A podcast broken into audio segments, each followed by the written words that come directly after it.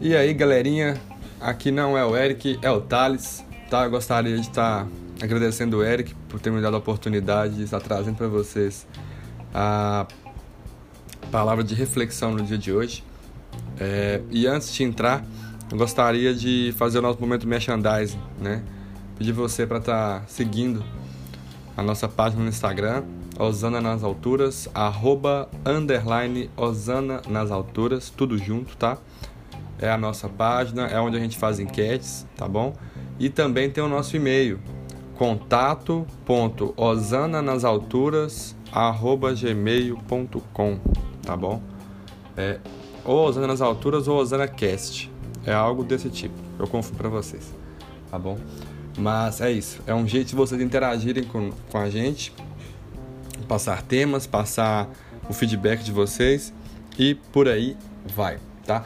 O tema de hoje é promessas, tá bom? Eu quero deixar todo o meu embasamento bíblico em Êxodo, tá?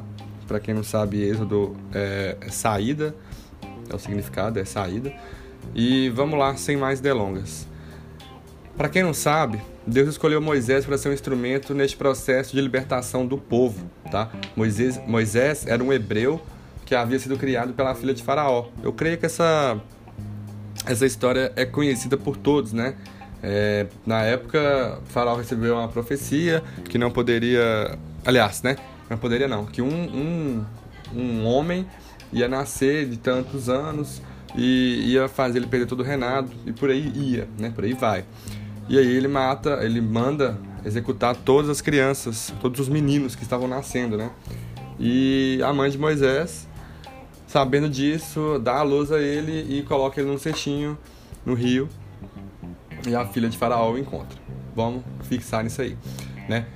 É, passe tempos, Moisés sendo criado como egípcio, como príncipe e com todas as regalias que o príncipe tem, ele se afasta do Egito e ele morando em uma terra distante, o Senhor o chama, né, durante uma tarde de trabalho no campo onde ele estava. E falando com ele, por meio de uma sarça ardente. No diálogo entre ele e Deus, né, é, Deus encoraja Moisés a retornar ao Egito, pois já havia morrido quem o perseguia, além de dar sinais a Moisés, como por exemplo o cajado que se transforma em cobra e a mão leprosa, ora curada, que seria com ele, né? Que Moisés seria o libertador.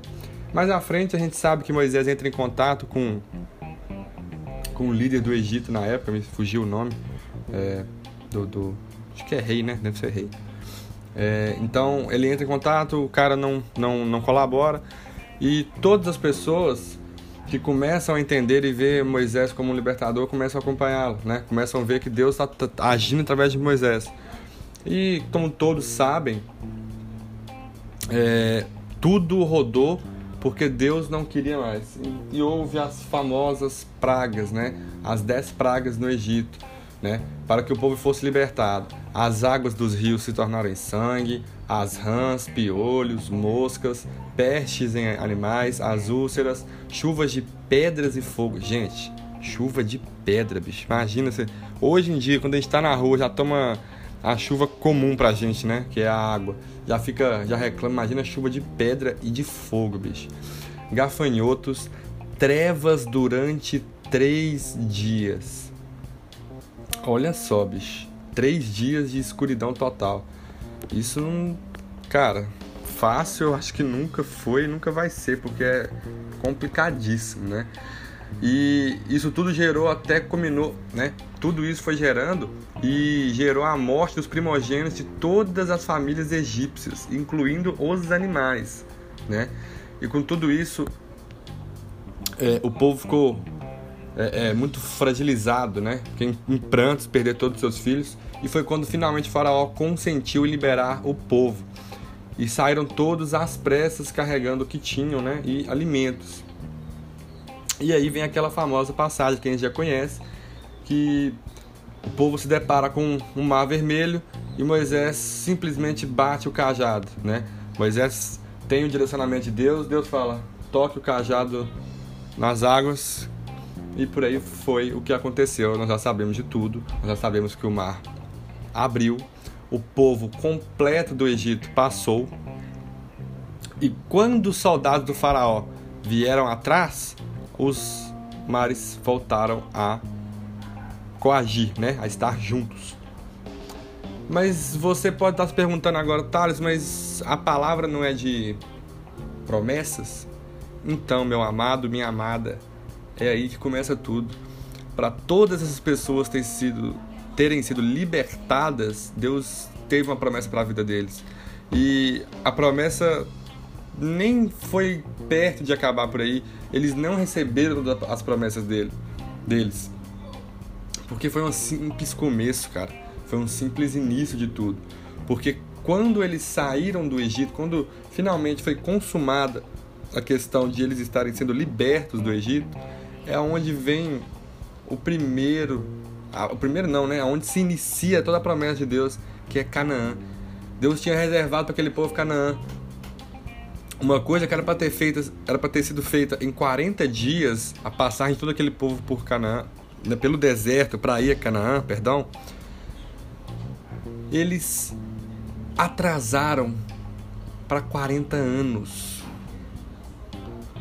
Cara, para e pensa. É, eu não sei o, nosso público-alvo, a idade do nosso público-alvo, mas se for por volta dos 20 anos, cara, é metade da sua vida você consegue entender o que é esperar, ou melhor, né? O que é andar pelo deserto por 40 anos, porque você está postergando a sua benção, você está postergando a sua promessa.